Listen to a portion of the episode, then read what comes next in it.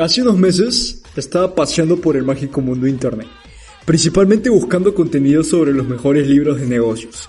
Y por la excitantemente obra del destino, Excitante. Excitante. caí en un artículo en inglés increíble. ¡Qué suertudo soy! Y me dije, carajo, esto se los tengo que mostrar a los rockstars. Ese resumen de 8 libros bestsellers muy conocidos y buenos que están en el top. Pero escuchen, lo que me gustó del artículo es que el autor, Sam Thomas Davis, resumió cada uno de los 8 libros en una frase. Igual voy a añadir más insights a cada libro para poder darles a ustedes más contenido de valor. Así que pónganse ricamente cómodos ¡Ay, qué rico! ¡Uf! ¡Ah, qué delicia! y disfruten de esta evolución. Ya no hago un resumen en un video, sino 8 resúmenes de 8 bestsellers en un video.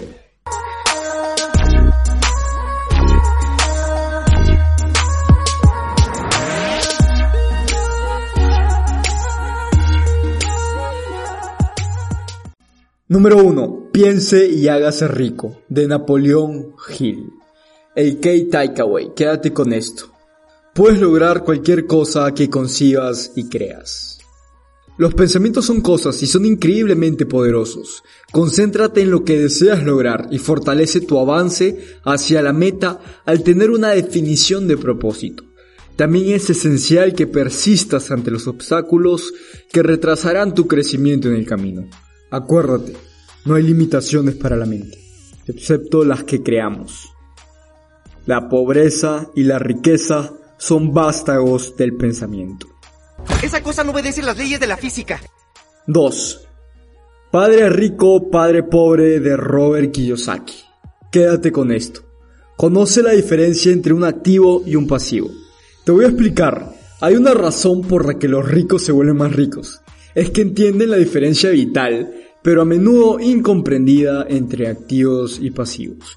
Un activo pone dinero en tu bolsillo y un pasivo saca dinero de tu bolsillo. Yo no soy rico, soy un pobre con dinero.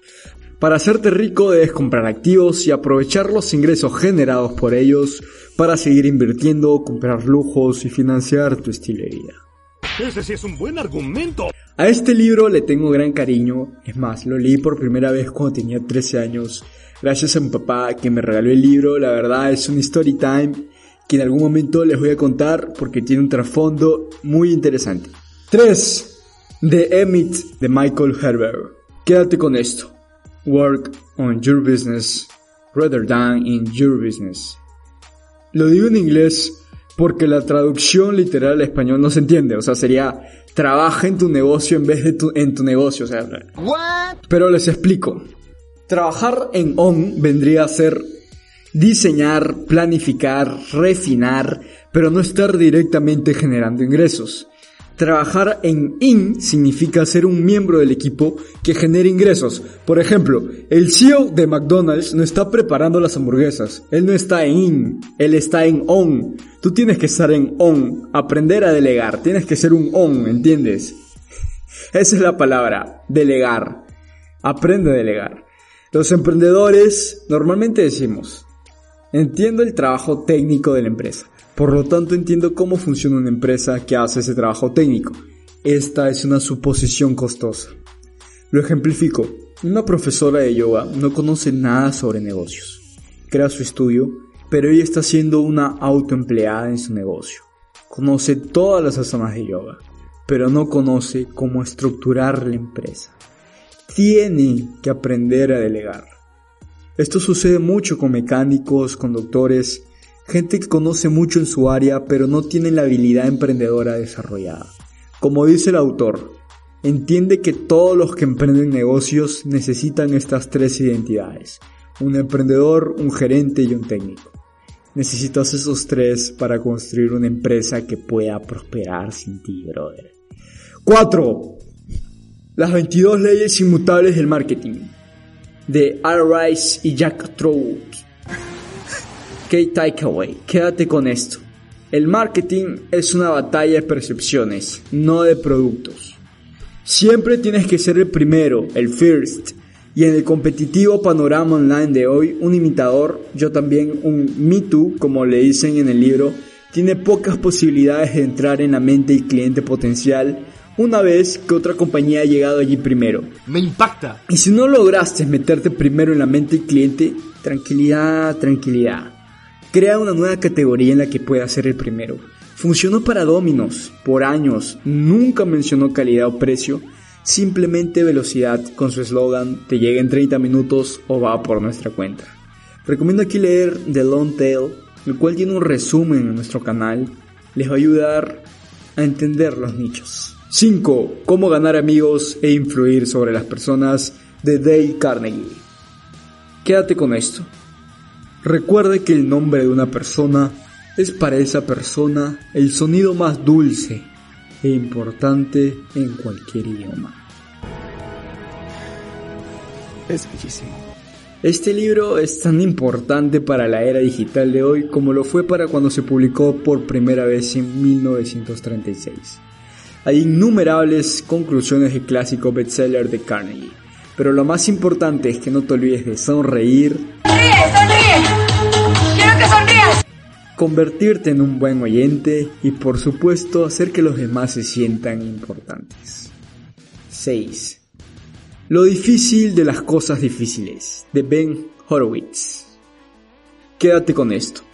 Abraza tu rareza, tus antecedentes, tu instinto.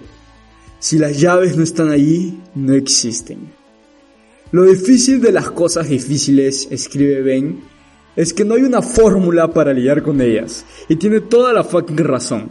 Si bien muchos libros de negocios tienden a prescribir soluciones a desafíos que no son realmente desafíos, pocos, si es que hay alguno, lo dicen como realmente es, que es que no hay una solución única. Considero que la experiencia es experiencia. Punto y aparte algo que me pareció interesante del libro, aquí dándole una ojeadita, es que tiene un capítulo hablando de cómo despedir correctamente. Habla de cómo tienes que ser transparente, honesto y rápido en tu accionar. Queda ahí el tip.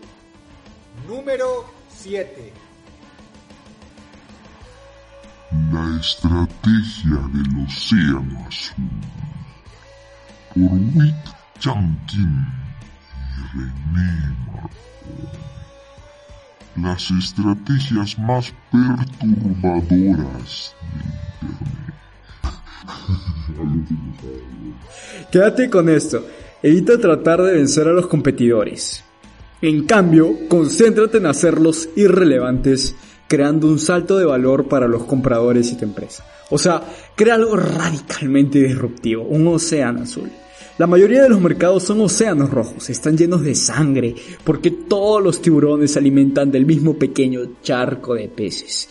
Con el tiempo los submercados, los nichos, se desarrollaron como reacción a esos mercados rojos. Buena decisión.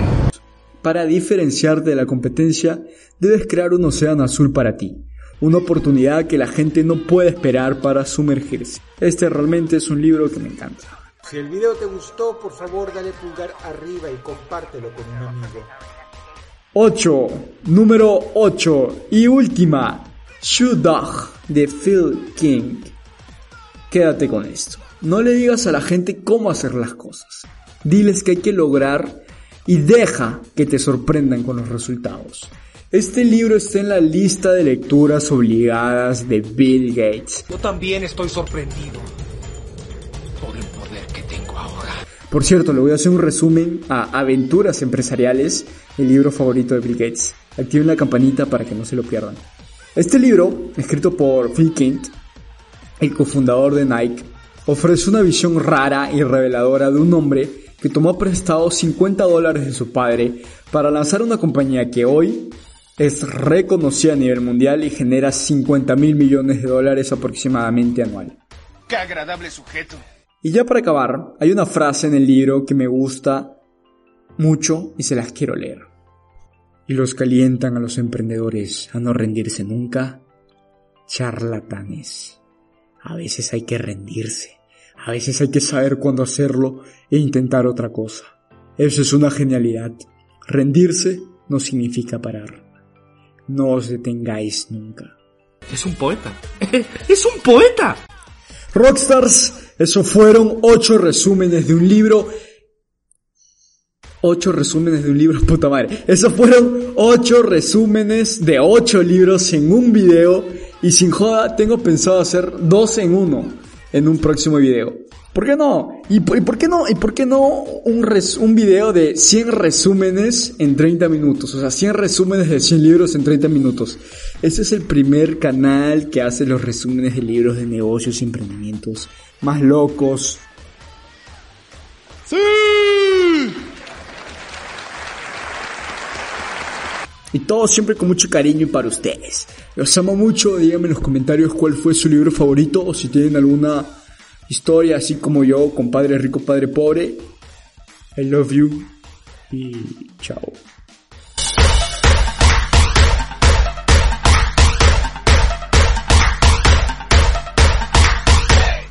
Oigan, este... No, la verdad no sé qué decir. Este... ya chao, los amo.